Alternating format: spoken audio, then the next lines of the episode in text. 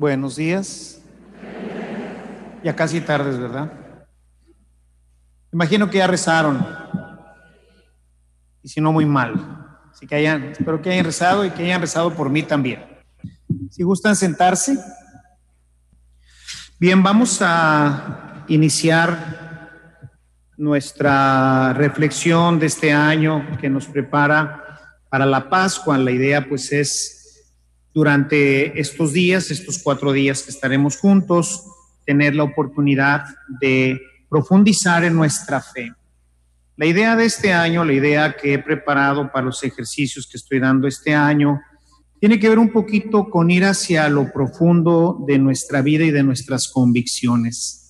No creo en principio eh, hablar de cosas que no conocen o que no hayan visto ya en algún momento determinado. Pero muchas veces nos ocurre que vamos a los ejercicios o a misa o a sus reuniones y escuchamos la reflexión, escuchamos lo que nos dicen, nos parece verdaderamente importante, nos parece útil pero el ritmo de nuestra vida moderna, particularmente en donde apenas si salimos de la reunión y vamos corriendo como va a pasar seguramente el día de hoy, ¿no? Que salimos de aquí, ya tenemos que ir a las casas, tenemos que ir a ver a los maridos, tenemos que hacer muchas cosas, la tarde estará ocupada también con muchas actividades y esto no nos permite entrar en una reflexión profunda y dejarnos cuestionar para ver si verdaderamente nuestra vida está o no avanzando, si estamos realmente entrando en un proceso de transformación. El tema que les propongo en general durante estos días será el hombre nuevo. La idea es entender con mayor profundidad qué significa decir soy un cristiano, es decir, soy un hombre nuevo. Y esta novedad, este cambio en nuestras vidas, inicia con el tema que hoy veremos, la conversión como el inicio de la transformación hacia el hombre nuevo. La cita que les propongo para que después ustedes la puedan profundizar un poco más es Filipenses 1:21. San Pablo dice en este texto, para mí la vida es Cristo y la muerte es una ganancia. Entonces, la prioridad de Cristo en la vida, Cristo como el centro, como el Señor de toda nuestra existencia. Y para llegar a esto, el principio como ha existido desde que comenzó el cristianismo y aún antes, es la conversión. Si ustedes revisan los evangelios, particularmente el de Marcos, más antiguo, nos narra en los primeros versículos del 14 al 15 esta llamada de Juan y de Jesús que nos invitan a la conversión. A la conversión que muchas veces hemos solamente conocido el término, lo hemos analizado hasta etimológicamente, qué significa. La palabra griega que encontramos en ella es metanoia y nosotros parecería que entenderíamos así en general se ha entendido porque metanoia en el, en el contexto sería un cambio de dirección, cambiar nuestra dirección. Sin embargo, esto no es lo que entendió particularmente Pablo. Vamos a revisar durante estos días, partiendo desde la enseñanza de Pablo, desde su espiritualidad, desde su visión de lo que él entiende en esta vida cristiana, lo que es adelantar en ese conocimiento interno de Dios nuestro Señor a través de Jesús y del Espíritu Santo. Para Pablo, la conversión, la metanoia, no es un cambio de sentido, no es que yo iba a la derecha y ahora voy a ir a la izquierda. La metanoia en Pablo significa una transformación interior un cambio total, definitivo, algo que no puede ser o no debería de ser en, forma pues inversa. No, una vez que hemos entrado, se entendería que no podemos volver atrás. Y la idea entonces de los primeros evangelizadores era lograr la transformación de las personas que les escuchaban porque el Evangelio debe de ser un factor transformante. Y en este sentido, entrando al tema de la metanoia, para poder explicarlo, el ejemplo que he preparado, un poco chusco, un poco bizarro si ustedes quieren, pero que creo que nos ilustraría bastante bien este tema, sería el de un sapo. Imagínense ustedes que pudiéramos nosotros entrar en este proceso de transformación y que después de esta plática salieran y empezaran a ver que el color de su piel es verde. Algo pasó, ¿no es cierto? Y con el paso de los días, pues no solamente es verde, sino que les empiezan a salir, en los dedos les empiezan a salir esas membranas como a las ranas, y que empiezan a sentir un impulso tremendo de saltar por todos lados, como una rana. Y luego que ya no pueden hablar normalmente, sino que hacen...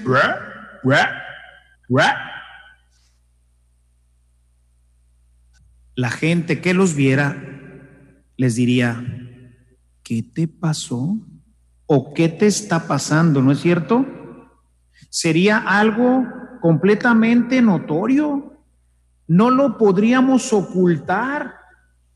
Ha habido una verdadera transformación en mi vida que los demás notan, se hace palpable, plausible. Todo mundo ve que hoy cuando llegues a tu casa dice, mamá, ¿qué te pasó? Traes la piel verde y mañana traes motas encima de la piel verde y luego andas brinque y brinque. Dice, ¿qué le está pasando a mi mamá?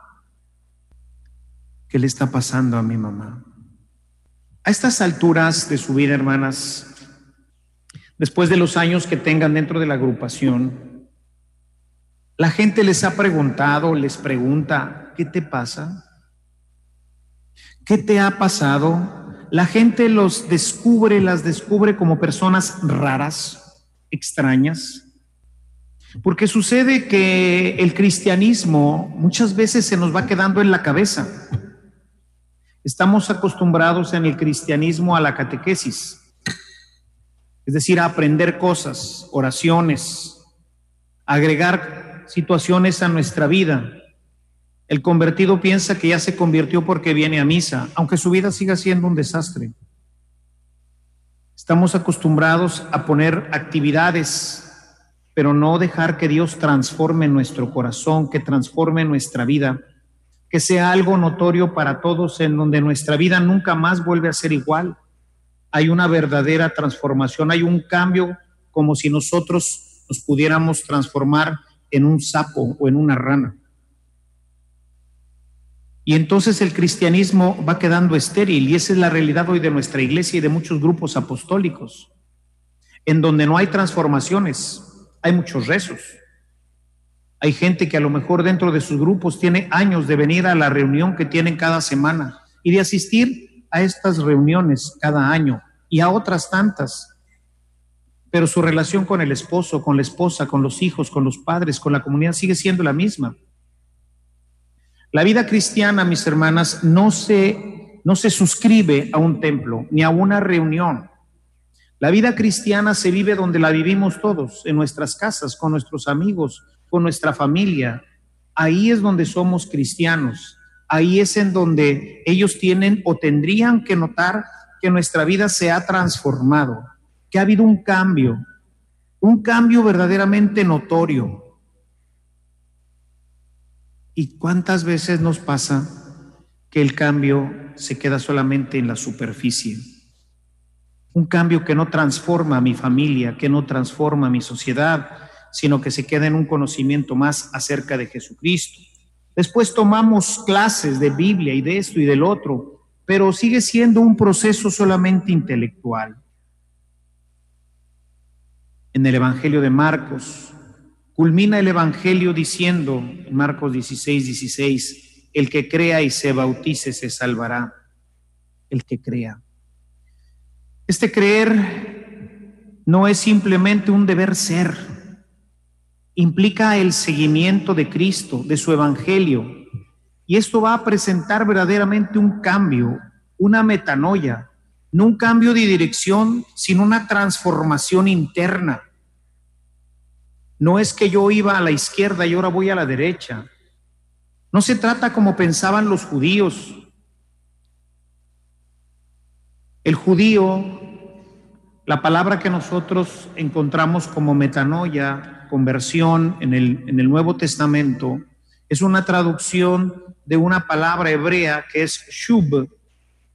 La palabra shub significa conviértanse también en hebreo, pero la imagen que el hebreo, que el judío entendía cuando alguien le decía shub, cuando los profetas les decían shub, no eran que cambiaran de dirección, sino que volvieran a la ley.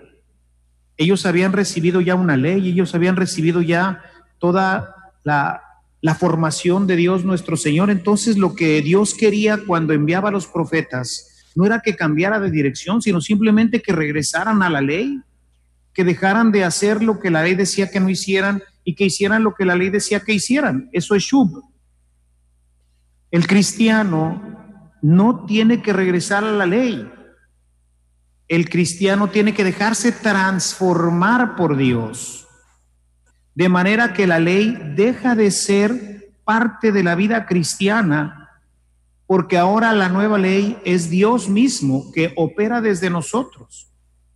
Ese va a ser el gran pleito de Pablo con los judaizantes que quieren que sigan viviendo la ley. Y dice Pablo, no, Cristo nos ha liberado de todo esto. Ahora lo que opera en nosotros es el Espíritu es una transformación que Dios mismo tiene que ir haciendo en tu vida. Te tiene que ir transformando de ser humano, perdón la comparación, en, un, en una rana. Pongo esta comparación tan, tan así, tan plástica, para que vean que es algo real, es algo que la gente va a notar, es algo que se va a ver en tu vida completamente. La gente va a decir, ¿por qué esta persona en vez de caminar salta?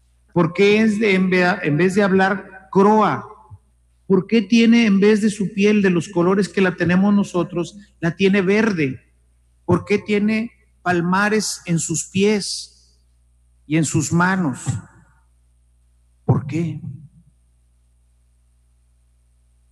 Un cambio interno que transforma completamente la vida del hombre. Y esta transformación, mis hermanos, que llamamos conversión, por eso convertirse en,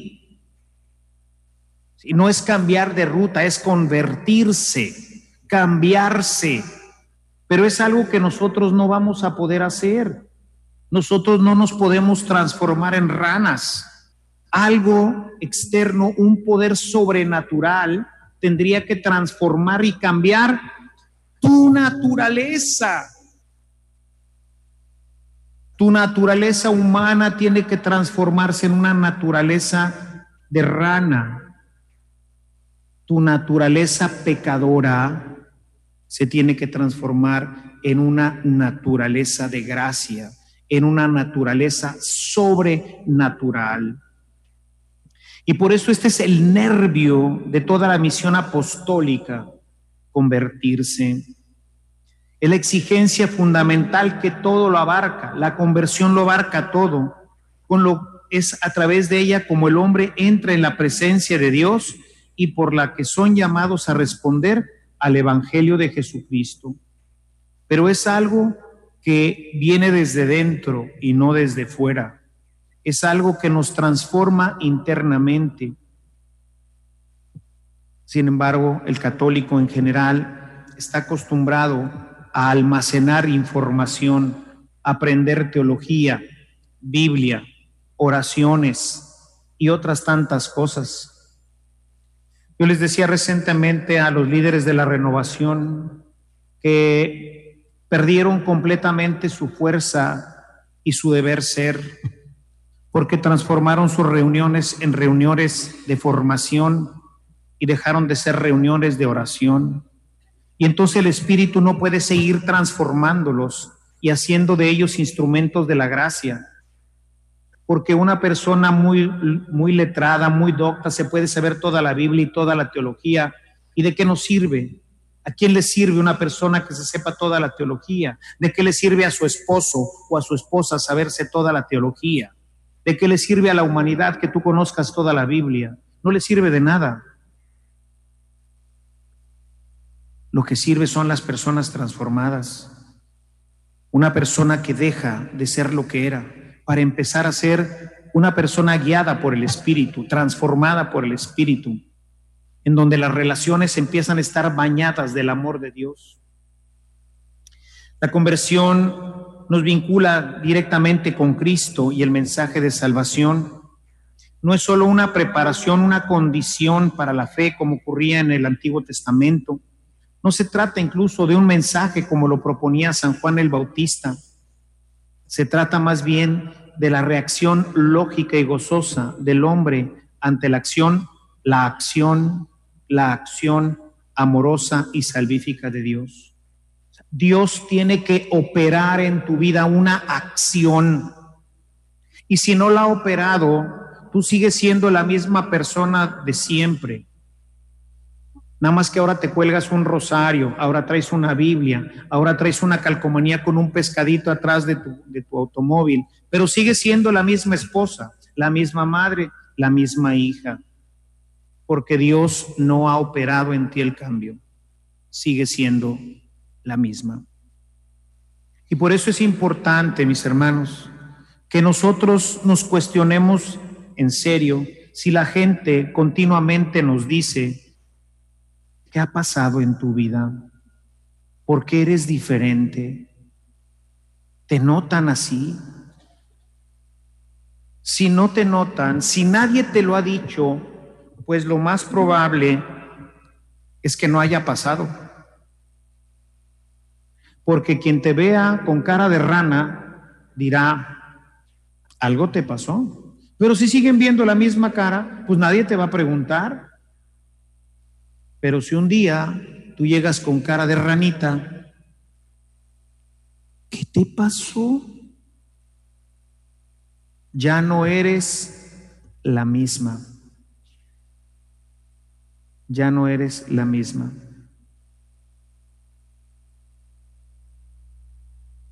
Hay un canto que encontré ahí oyendo ahí el Spotify este grupo es un grupo que me encantó y ahí fue donde escuché esta canción. Si quieren buscarla por ahí, el, um, coro se llama Heritage Singers, la herencia de los, cantantes de la herencia, una cosa así va. Heritage Singers.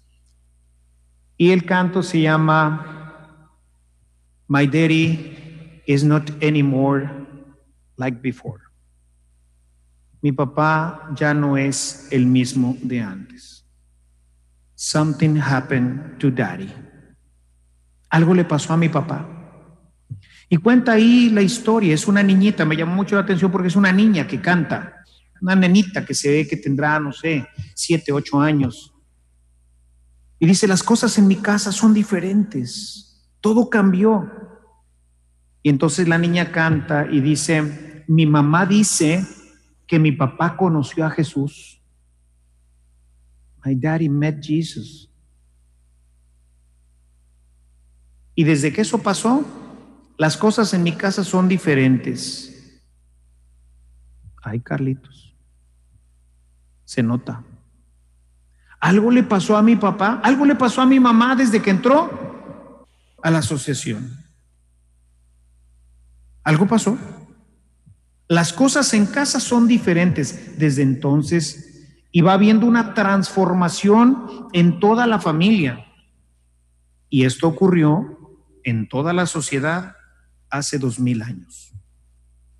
Una sociedad pagana, una sociedad mucho más perversa que la nuestra, una sociedad mucho más bélica que la nuestra, se transformó por la influencia de los cristianos, porque eran personas transformadas. Se hizo un pueblo de ranas que se expandía por todo el orbe. La conversión es un proceso dinámico. Es algo que empieza en un momento de mi vida pero que se va desarrollando hasta el final, con una proyección que diríamos escatológica, es decir, que está orientada hacia el final de mi vida y que por lo tanto abarca todas mis áreas humanas, la moral y la religiosa, Muchas veces solamente cambia la moral, digo la religiosa. Ahora voy a misa, ahora rezo el rosario, etc. Pero ¿y la moral? La personal, pero también la colectiva. Me transformo yo, pero mi conversión transforma mi medio. Tú podrías decir hoy, sobre todo las que tengan más tiempo en la agrupación, que su familia es diferente, que es una familia que se distingue de las demás por ser cristiana, impacta o ha impactado o continúa impactando todo esto en mi vida. Esa es la postura central que exige Jesús. Conviértanse. No quiero que cambies de dirección, quiero que te transformes.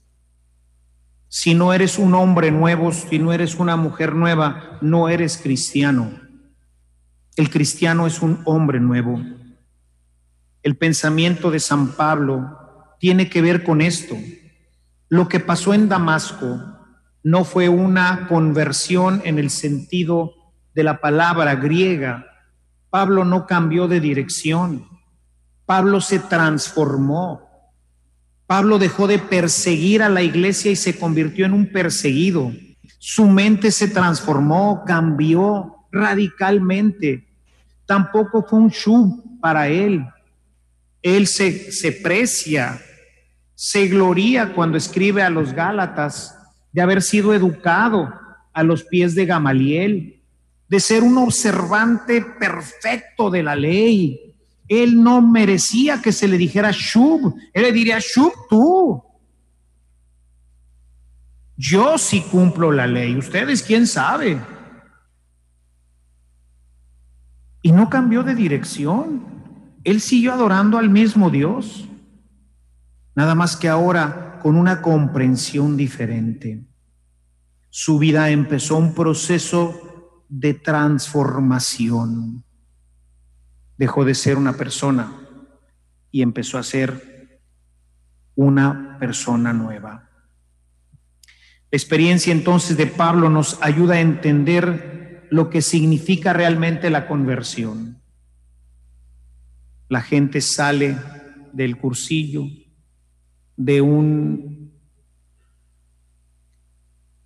de un querigma de renovación o de cualquier otro grupo ¿Y qué pasa después? ¿Qué pasa después? Si preguntamos las estadísticas al movimiento de cursillos, cuánta gente ha participado, encontraríamos que son miles. ¿Dónde están esos zapitos de renovación? ¿Dónde está la gente que llenaba los estadios? Vean todos los movimientos. Decía un autor que en Inglaterra se predicaban más de siete mil sermones cada domingo, siete mil homilías, pero que Inglaterra no cambiaba. Aquí la gente aunque sea el 20% de nuestra población viene a misa, ya se convirtió en nuestra ciudad. Hay luces que nos ayuden a ver que algo, algo está pasando en Monterrey. Miren cuántas son ustedes. Y verdaderamente aquí encontraremos una luz que esté iluminando, que esté esparciendo la luz en la comunidad regiomontana? Conversión, transformación, no formación, transformación. La formación te la puede dar cualquier persona, la transformación solamente Dios. Por eso cuando Pablo termina esa estupenda catequesis que hace sobre el tema del pecado, los capítulos del 2 al 7 de su carta a los romanos, culmina en el versículo 24 diciendo, desgraciado de mí, ¿quién me librará de este cuerpo de muerte? Y por eso el versículo 25 es maravilloso, porque contundentemente Pablo dice, solamente Dios. Dios tiene que transformarte, hermana, tiene que hacerte nueva, nueva, no repararte. No te van a poner más cosas, no te van a cambiar la carátula, como si fueras un celular, se rompió la carátula o tu reloj y lo llevas a la relojería, fíjese que me caí y se me rompió o ya está muy viejito, no me le puede cambiar. No se trata como en los, ¿cómo se llama? En los, hoy la computadora, vamos a hacerle un upgrade, ¿verdad? No, no es un upgrade. Vamos a cambiar esta computadora, toda ella, con todos sus programas, con todo lo que viene adentro, y vamos a poner una nueva, con un nuevo procesador con un nuevo programa, nueva. Programa, no. Computadora nueva, todo nuevo. Hombre nuevo, no reparado, no pintadito. Nuevo. La conversión entonces es algo distinto. Para Pablo, no fue adecuarse a la ley la conversión, sino para Pablo la conversión, lo que ocurrió allá en Damasco, es que en ese momento él recibe una nueva comprensión de la ley y de la vida en todos sus sentidos. La conversión parte, mis queridas hermanas, de una experiencia de Dios en el alma, no de una catequesis. No es algo que pasa en tu mente. No es algo que ahora comprendes. Es algo que ahora desde el alma brota hacia ti una nueva comprensión de la vida. Y por eso lo que antes te parecía bonito ya no te parece y dices, pero ¿por qué no me gusta esto si siempre me gustó? Y por eso la gente te pregunta, ¿por qué ya no te gusta el cine si eras bien cinera? Pues no sé, pero desde dentro perdió sentido esto. Ya no le encuentro sentido. Ahora me gustan otras cosas. ¿Y por qué te empezaron a gustar? ¿Por qué de repente empezaste a tener un gusto especial por el agua? ¿Será que te estás convirtiendo en rana? La conversión transforma al hombre radicalmente. Lo hace ser una nueva persona. San Pablo se transformó. Dejó de perseguir a la iglesia en un tris, una nueva comprensión de la fe una nueva comprensión de Dios, una nueva comprensión de toda la vida en todos sus aspectos, en todos los aspectos de la vida, la diversión, la relación de esposos, con los hijos, con los padres, con el medio ambiente, con todo. Cambias, eres alguien nuevo. Y por eso la gente lo nota y te dice, ¿qué te pasó? ¿Qué te pasó? Y más si te dejan de ver por tiempo, te van a decir que qué te pasó. Y entre más tiempo pase, como el cambio será cada vez más grande, pues te dirán qué te pasó. Y aún tus mismas hermanas de agrupación te tendrían que decir qué pasa.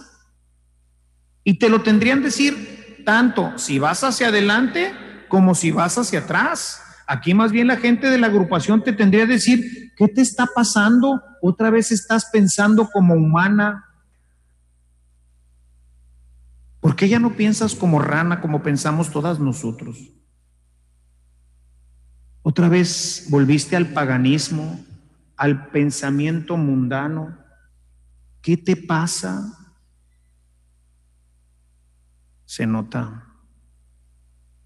Se nota. Y por eso es fácil saber en qué parte de nuestra conversión estamos, porque todo depende de lo que la gente note en nosotros. Se trata entonces la conversión, por un lado, de una cristofanía. Dios se te presenta en el alma, pero al mismo tiempo Dios te da una luz particular que viene del cielo, que te da una ilustración acerca de este plan de salvación de Dios para la humanidad. El Dios que revela ahora Pablo que Él es su Hijo, no su esclavo, que no tiene que hacer las cosas porque lo manda la ley, sino porque el Espíritu Santo lo inspira. Y entonces nuestra vida termina siendo una inspiración. Vengo a misa porque Dios me inspira a venir, porque me encanta venir. Y no porque tengo una ley que me dice que el domingo tengo que venir a misa. Pablo descubre en, esa, en ese momento a su Dios, al Señor de la historia, al Señor de la alianza, a ese Señor que siempre ha servido, pero que ahora se le presenta con su realidad y le dice, Pablo, te amo, ¿por qué me persigues?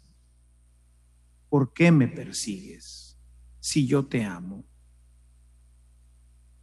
Podríamos decir que en el interior de Pablo se le reveló el valor salvífico de la muerte y resurrección de Jesús, el Mesías, y su plan de salvación para él y para toda la humanidad.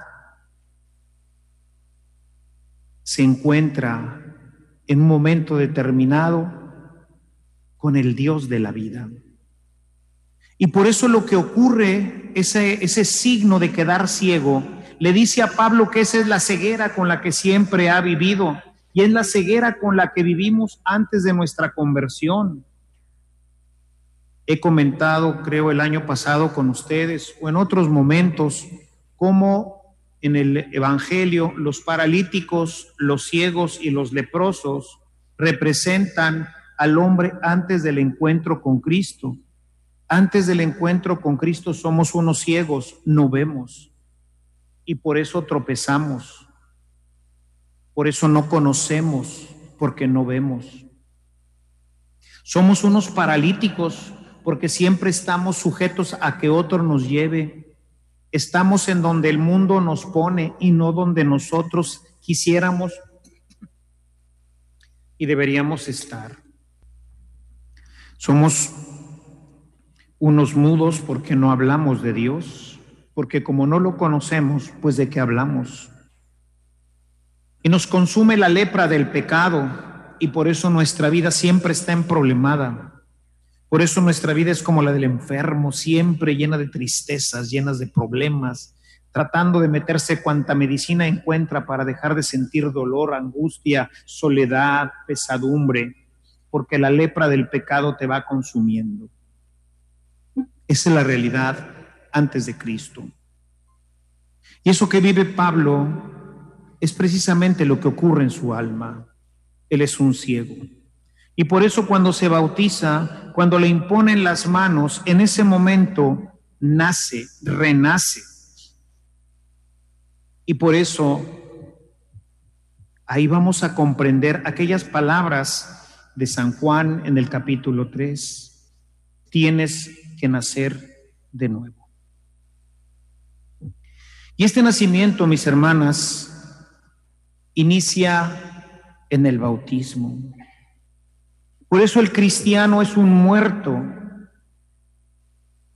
La conversión, la conversión inicia realmente en el bautismo.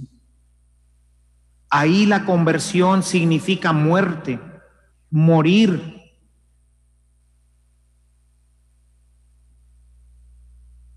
En los bautizos de los primeros cristianos, primero, no bautizaban a la gente que levantara la mano. A ver, ¿quién de aquí se quiere bautizar? ¿Quién se bautiza después de recibir las primeras catequesis? La iglesia comprendió que esto no era así. Y entonces tenían que pasar por procesos largos de dos y hasta tres años para poderse bautizar. Era un proceso de ir, dispensen la expresión, matando a la persona. La persona tenía que llegar muerta al bautismo y el bautismo sería su tumba. Por eso, si ustedes entran ahí a internet y ven cómo se bautizaban en la antigüedad, van a ver que para bautizarse un signo era ponerse las manos sobre el pecho como se acostumbraba poner a los cadáveres en aquel tiempo. Y el bautismo no es como nosotros generalmente lo tenemos, lo hacemos. Normalmente, aún hoy en día, para los bautismos de inmersión, acostumbran meterlos o agacharlos, a sumergirlos como quien sumerge algo así, ¿verdad? O meter la cabeza. El bautismo en la antigüedad no era así. El bautismo era como colocar un muerto en un ataúd. ¿Cómo se coloca un muerto en un ataúd? A ver si me alcanza aquí. Se le pone aquí y luego hacia atrás, ¿verdad? Así es como ponemos el muerto en el ataúd. El ataúd de los cristianos era el agua. Ahí los iban a enterrar. ¿Y qué salía después del entierro? Salía un hombre nuevo. El otro se murió y lo enterramos. nuevo. El otro lo enterramos.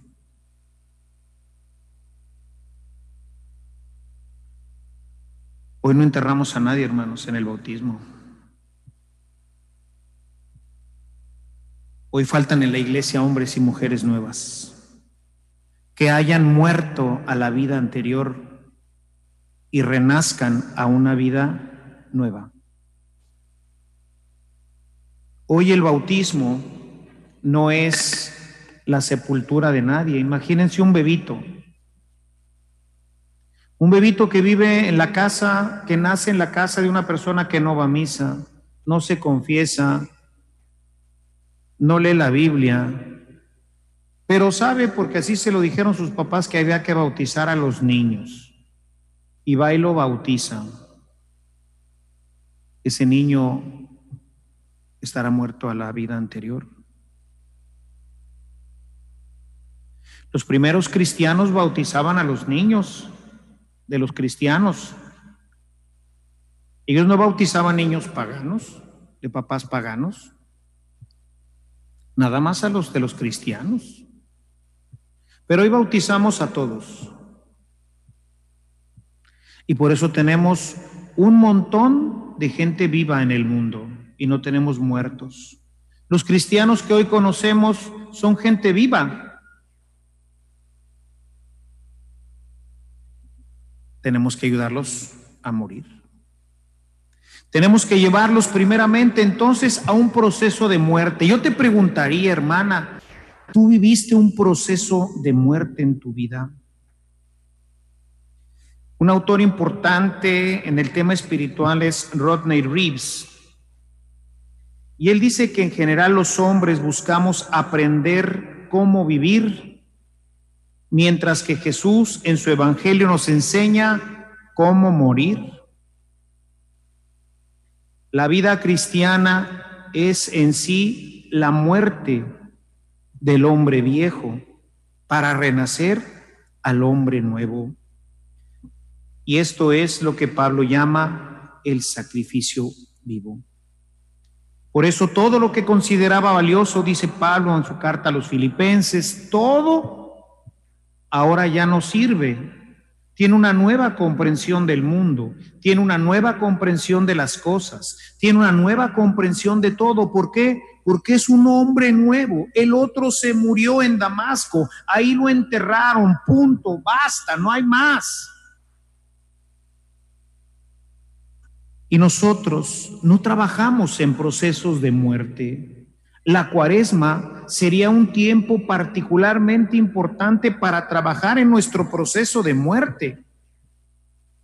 La penitencia, la ascesis, son los procesos de muerte.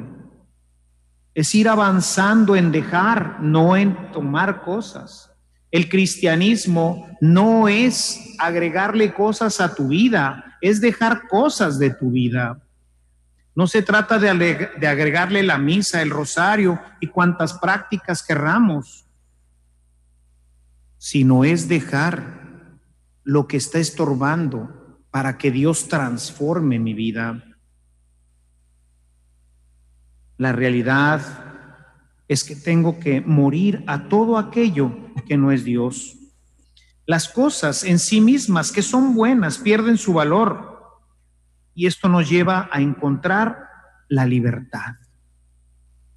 ¿A qué me ato si nada vale la pena? Para mí, la morir, morir, dice San Pablo, será una ganancia. Morir es una ganancia. Nada me ata, nada me entretiene ya en este mundo. Por eso hablábamos de que la conversión mira la escatología, mira a mi vida en el cielo. Todas estas cosas, bueno, pues sí las tengo y las quiero y las disfruto, pero me da lo mismo si las tengo, si no las tengo, porque no me sirven para gran cosa. Realmente toda mi vida está ahora orientada hacia Dios, está orientada hacia la vida eterna. Y por eso podemos encontrar, entender con mayor profundidad lo que San Pablo escribe en su carta a los Corintios, su primera carta en el capítulo 7. Los que tienen, pues vivan como si no tienen. Los que están casados como si no estuvieran casados.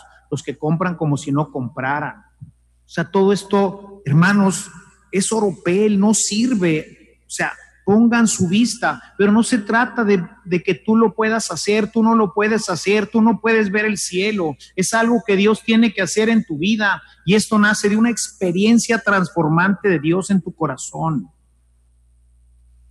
Es una experiencia mística. Es una experiencia que produce el espíritu en el corazón de una persona, que lo transforma de una vez para siempre. Es verdad que puede volver atrás, pero será difícil porque el mismo espíritu ahora impulsa hacia la oración, impulsa la penitencia, impulsa porque es una vida nueva. Dios me ha transformado. Pero para eso tengo que entrar en estos procesos y la vida entonces se convierte en un verdadero proceso el proceso de morir al mundo. Y esto hace que nuestra vida tenga un cambio radical. Por eso, ¿qué te pasó? ¿Qué te pasó? ¿Qué te está pasando? Y créanme, hermanas, que la respuesta es, no sé. Porque no es algo que yo quiero hacer, no es algo que yo planeé hacer, brota del interior como un río, decía Jesús, como una fuente de agua viva brota dentro de mi corazón. Así como antes brotaba el pecado, ahora brota la gracia y no sé cómo. Solamente sé que antes era diferente que antes me gustaban otras cosas, que antes tenía fascinación por el mundo y que ahora el mundo, la verdad, no me interesa. Vivo en él, pero igual si estoy como si no estoy. La conversión en el humano es un proceso. Dice San Pablo, escribiendo a la comunidad de Tesalónica en su primera carta, el capítulo 4, los primeros versículos, dice, Por lo demás, hermanos, les rogamos y los exhortamos en el Señor Jesús, que como han recibido de nosotros instrucciones acerca de la manera en que deben andar y agradar a Dios, andar y agradar a Dios, vida moral, vida religiosa. Han recibido de nosotros esta instrucción de cómo comportarse delante de los demás y de cómo comportarse delante de Dios. Dice, como lo han hecho ya hasta ahora. Así, abunden en ello más y más.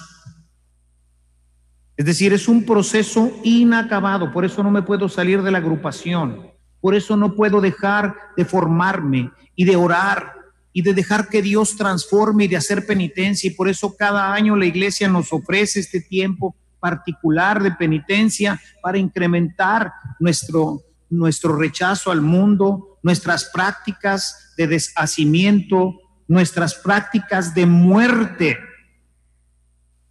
para que al final podamos vivir, para que cada Pascua sea un renacer, pero no un renacer regreso al mismo punto, no hombre, sino para que cada año haya un progreso de más a más, dice, dice San Pablo cada día mi vida moral se hace más perfecta y mi relación con Dios más perfecta. La conversión inicia, nunca termina. El problema y la gran dificultad es estancarnos. Es pensar que porque ya estoy en la agrupación, porque ya fui a un retiro o tantas otras cosas que pudiéramos decir, mi vida está ya en, en una conversión. Y la conversión no es así. San Pablo, hablando de esto a los romanos en el capítulo 12, sus primeros versículos dice, no se acomoden a los criterios de este mundo, el problema es acomodarnos. Ya crecimos, ya entramos a la agrupación, ahora conocemos más, ya venimos a misa, no veníamos ni a misa, no conocíamos la escritura, pero ya entré a mi zona de confort. Y aquí estoy a gusto. Y ya no avanzo y ya no me sigo muriendo. El gran peligro para el cristianismo es acomodarse y dejar de aspirar a la santidad. Ser medio hombres nuevos, medio hombres viejos. Ser hombres nuevos en la misa, en la iglesia, en la agrupación, pero ser hombres viejos en mis reuniones sociales en la relación con mi esposa y con mis hijos, con mi comunidad. Ahí soy un hombre viejo. Mis criterios, mis pensamientos, no dejo que Dios los transforme. He dejado la parte religiosa, sí, está muy padre, me ha gustado, las hermanas, la convivencia. Soy medio hombre nuevo y medio hombre viejo. Eso no existe. Somos hombres nuevos, probablemente por la forma como nosotros hemos pues sido concebidos en la iglesia, que lo fuimos de chiquitos, o sea, pues nos debían de haber enterrado en el bautismo, pero pues no, no había chance ahí. Y luego crecimos y estamos bien vivos. Pues ahora hay que matarlo. Y es un proceso de muerte hasta que un día Dios aparece en tu vida con esa experiencia transformante de Damasco, te hace comprender interiormente, como diría San Ignacio de Loyola, comprender y gustar interiormente quién es Dios. Y en un momento de tu vida, tú entiendes que Dios te ama. Y tú entiendes que Dios tiene una vida nueva para ti. Y que además Él es mismo, es el que está empujando tu vida. nuestra vida es un proceso. La conversión siempre será una crisis, hermanos, porque hay que dejar cosas, porque hay que morir. Y yo creo que si le preguntamos a una persona que no se haya muerto, ¿verdad? pero que haya estado en una enfermedad al borde de la muerte, les dirá que efectivamente es una gran crisis morir enfermarse de muerte es una terrible crisis. Es de repente no tener de dónde asirte y querer seguir viviendo. Y eso es lo que pasa cuando el cristiano entra en un proceso de muerte, va a entrar en un proceso de agonía. Y en la agonía te defiendes. Y por eso no tenemos santos. Porque cuando ya estás por aspirar a la santidad, entonces te empiezas a defender, no quiero morir completamente, no quiero ser santo, quiero ser un buen cristiano, pero no quiero ser santo y me defiendo en la agonía. Y son pocos los que mueren. Son pocos los que después pueden dar testimonio de la vida nueva, de la vida eterna. Y si tú no has muerto, si tú no has experimentado la vida nueva, ¿qué le platicas al otro? ¿De qué le hablas si tu vida es la misma de él, la misma vida de un mundano? ¿De qué le platicas?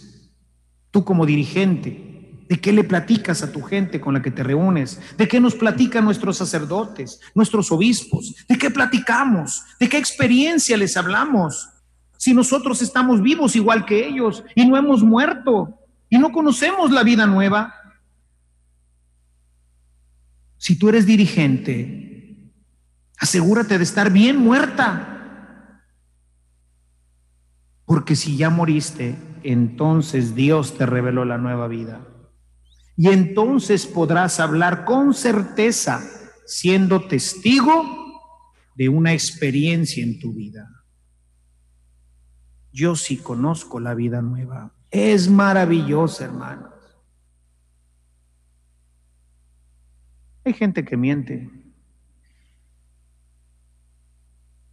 Y nos damos cuenta de que miente porque dice serrana, pero no salta. No croa, no tiene la piel verde. Y entonces lo que nos dice es puro cuento. El muerto, el muerto está muerto.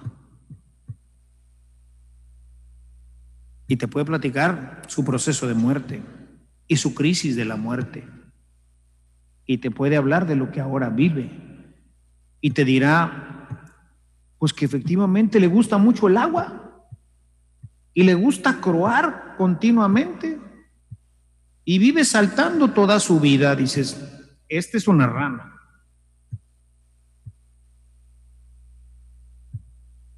¿Y a ti, hermano, te gusta el agua? No, pues le saco un poquito la vuelta. Es que no, no. Sí me gusta de vez en cuando echarme una chapuchadita, pero así como que me guste, pues no, ¿ah?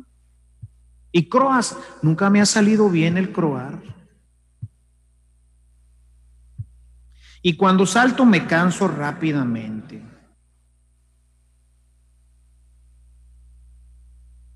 La conversión es muerte. La verdad es que la conversión se inicia con una experiencia y una revelación interior del amor de Dios. Pero esto en nuestro medio tiene que continuar, porque no nacimos muertos, nacimos vivos en el bautismo. La experiencia se debe de hacer cada día entonces más fuerte, más profunda, más plena, y la iluminación que se da por la palabra debe de ir guiando continuamente al cristiano para que pueda realmente considerarse un hombre nuevo. Es un proceso lento, pero continuo de morir a sí mismo y al mundo. Ambas cosas provienen de una vida espiritual seria. Y mañana, con el favor de Dios, hablaremos de esta vida. Mañana hablaremos de qué significa ser un hombre nuevo, cuáles son las exigencias, los compromisos, las evidencias de que tu vida verdaderamente se ha transformado. Así que si quieres conocer más sobre esto, pues mañana no dejes de venir. Mañana, hoy tenía clase en el seminario, por eso llegué más tarde que de costumbre. Mañana nuestra reflexión empezará con el favor de Dios a las 10, a las 10, ¿verdad? Ustedes a las nueve y media para rezar. Yo empiezo a las 10. Entonces ustedes recen y recen bien, por favor, que mañana hablaremos de esto. Bien, vamos a prepararnos para la misa para poder eh, pues asimilar un poco de todo esto y que cuando llegues a tu casa tengas muchas ganas de meterte al agua. Honor y gloria a ti, Señor Jesús. No solo de pan vive el hombre, sino también de toda palabra que sale de la boca de Dios. Honor y gloria a ti. Que el Señor esté con todos ustedes. Anuncio de la buena noticia de nuestro Señor Jesucristo, escrita por San Mateo. Gloria a ti, Señor. En aquel tiempo Jesús dijo a sus discípulos, Cuando ustedes hagan oración, no hablen mucho como los paganos, que se imaginan que a fuerza de mucho hablar serán escuchados. No los imiten porque el Padre sabe lo que les hace falta antes de que se lo pidan ustedes Oren pues así. Padre nuestro que estás en el cielo, santificado sea tu nombre, venga tu reino, hágase tu voluntad en la tierra como en el cielo. Danos hoy nuestro pan de cada día, perdona nuestras ofensas, como también nosotros perdonamos a los que nos ofenden. Y no nos dejes caer en la tentación, y líbranos del mal si ustedes perdonan las faltas a los hombres, también ustedes los perdonará el Padre Celestial. Pero si ustedes no perdonan a los hombres, tampoco el Padre les perdonará a ustedes sus faltas. Palabra del Señor. Siéntense un momentito. Privilegia hoy la palabra, particularmente en el Evangelio de San Mateo, privilegia el tema de la oración y dentro de ella, en concordancia con el texto de Isaías, el hacer la voluntad de Dios. Esto es lo que nos hace ser realmente seguidores del Señor, el hacer la voluntad de Dios. Cuando nosotros leemos el Evangelio de Lucas, en el capítulo 11, los versículos 27 y 28, encontramos ahí a una mujer que se levanta y le dice, bienaventurado el seno que te, que te tuvo y los pechos que te dieron de comer. Y Jesús dice, sí, es verdad eso, pero más bien bienaventurados aquellos que escuchan la palabra de Dios y la viven. De tal manera que este es, esto es lo que tenemos que hacer en, concordancia con lo que veníamos diciendo ahorita en nuestra reflexión, el hombre nuevo, guiado por el Espíritu, no hace otra cosa más que la voluntad de Dios. Se deleita en la, en la voluntad de Dios. Y por eso el Salmo dice, si tú haces la voluntad de Dios, Dios hará las delicias de tu corazón, vivir en el reino. Toda la, toda la palabra tiene una congruencia maravillosa porque toda está orientada precisamente por un lado, hacer la voluntad de Dios, porque la voluntad de Dios lo único que quiere para nosotros son cosas buenas. No hay nada malo. Todo, todo, todo lo pensó Dios para nosotros.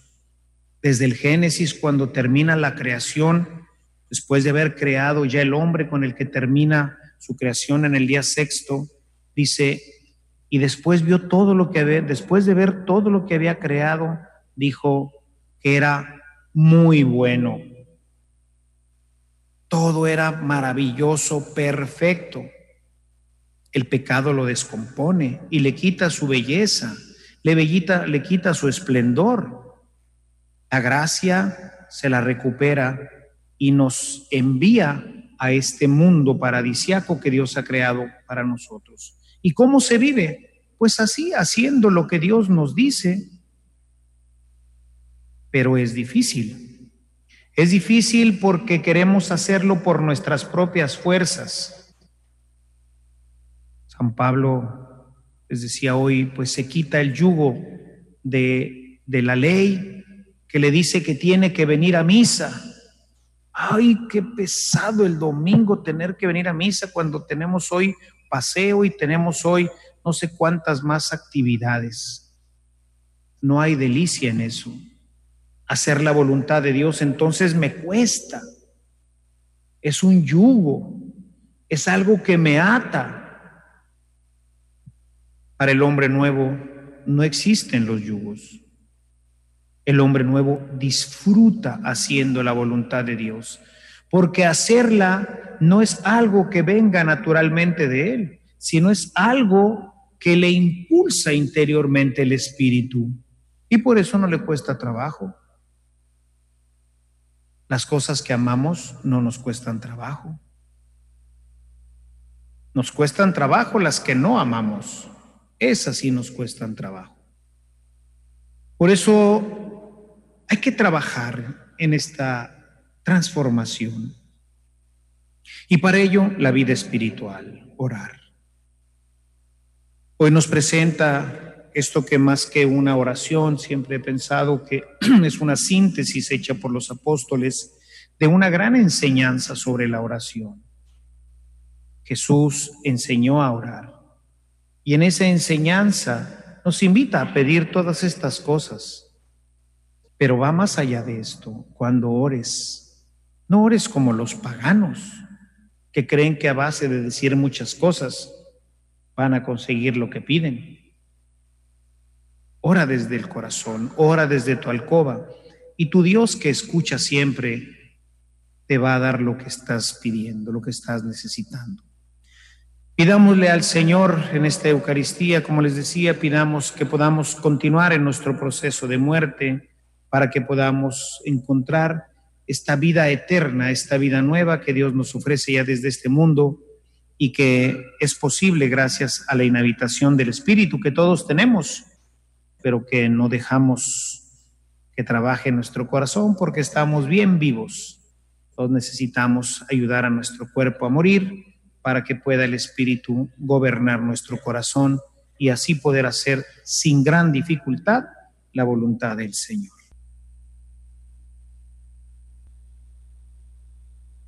Bajo tu amparo nos acogemos, Santa Madre de Dios, no desprecies las súplicas que te dijimos en nuestras necesidades.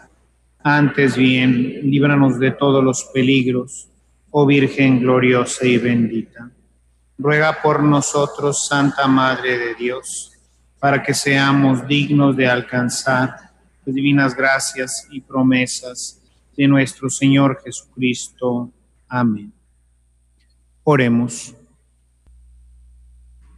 Concédenos, Señor, por la celebración de estos misterios, que al esforzarnos por dominar los deseos terrenales, aprendamos a amar las realidades celestiales por Jesucristo nuestro Señor. Que el Señor esté con todos ustedes. Señor Dios, que tu bendición fortalezca a tus fieles, que sean consuelo en su aflicción, paciencia en las adversidades y protección en los peligros, por Jesucristo nuestro Señor. Y que la bendición de Dios Todopoderoso, Padre, Hijo y Espíritu Santo descienda en ustedes y les acompañe siempre. Con la alegría de haber celebrado a Jesucristo, vayamos todos en paz. Que pasen todos una bonita tarde y con favor de Dios continuamos mañana nuestra reflexión.